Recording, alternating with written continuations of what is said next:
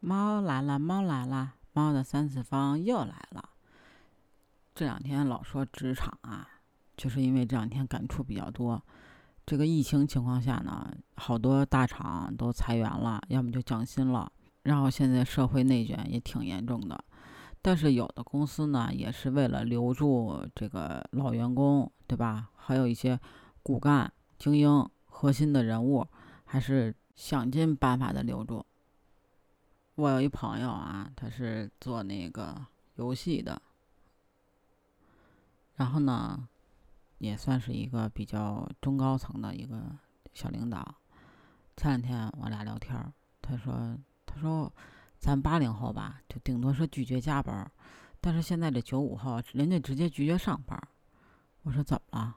他说：“嗨，他说那天我给人打电话，人家小孩跟我说，领导不好意思啊。”我忘了跟你说了，我不想干了，我出去玩去了。我说还有这么可以的事儿吗？他说可不嘛。他说人家就不在乎你那俩钱儿啊，你给的又不多，辛苦巴拉的，对吧？人何必呢？活得很自我。然后他们现在公司出现一啥问题啊？就是说，只要迟到啊，就交五十块钱的水果基金。结果他们公司有一个人说：“哎，领导。”我想办个月卡行吗？你看人根本就不差钱儿，你这不差钱儿吧？你怎么能把它激发出来呢？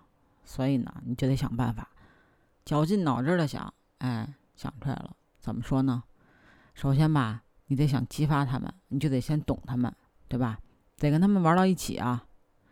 所以呢，你看，你们公司都是写那个这个不那个不，对吧？人压根就不爱听。人家一听这公司就是这个部那个部就很传统，人也不爱来你们公司。我说是，我说我们公司确实人也不多，也都是这个部那个部的啊。我说那你们公司呢？他说你看我们公司就不是，我们就是某某战队。为什么呀？因为人家玩网游长大的呀，对，人就要这种感觉啊。要不然就是什么呀？你们公司评个什么最佳年终奖啊，年度最佳员工是吧？得叫叫这个，那我们不，我们直接就叫 MVP。我说你们这是打游戏打多了吧？他说那怎么办呀？哈，我说那行吧。我说那你们团建搞什么呀？他说你看你们团建搞什么呀？我说我们团建就是吃吃喝喝呗。我说也就这个。他说嘿，他说我们团建就是周末来一场吐槽大会。我说啥玩意儿？吐槽大会？他说对啊。我说那你们吐槽啥呀？你们吐槽员工？还是怎么着啊？他说：“这个个都是个能人啊，我还敢吐槽他们，他们吐槽我们还差不多。就那天啊，吐槽大会那天，嗯，人家随便说你，你都不能生气啊，不能当真。但是呢，你说你能真不生气吗？谁吐槽我，我也生气呀，对不对？但是你说啊，他们把这些话当着你面不说，背后不说吗？那背后也没见他少说。”对吧？说完了就完了。嗯，我这人你也知道是不是？我也不是那小心眼的人，对吧？所以呢，就把话都说明面上，大家也都不往心里去。这事儿过了也就过了。为了以后能更团结，是不是？所以你要想这个公司留住人，那你就得把这个思想转变一下。你得玩他们喜欢玩的，你要玩他们不喜欢玩的，把他们玩的剩下了，那就不行。而且你也留不住他们呀，对吧？再说了，人为什么能个儿啊？人为什么有这资本呀？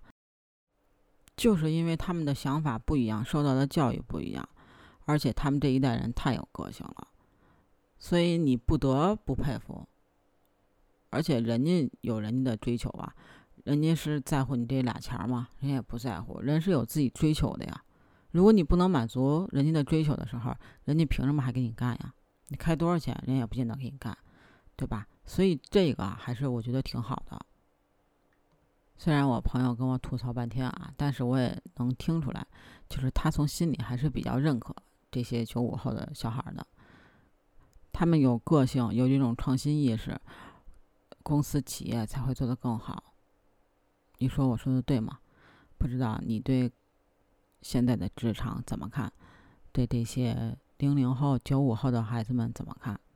期待你评论区跟我分享哦。哦，对了，双击状态也可以点赞哦，欢迎你订阅、评论、转发、点赞哦。对了，如果找我的话，记得加我的听友群：bg cat 八幺八，bj cat 八幺八，北京小写的首字母 cat 八幺八，期待你的加入，下期见喽，拜拜。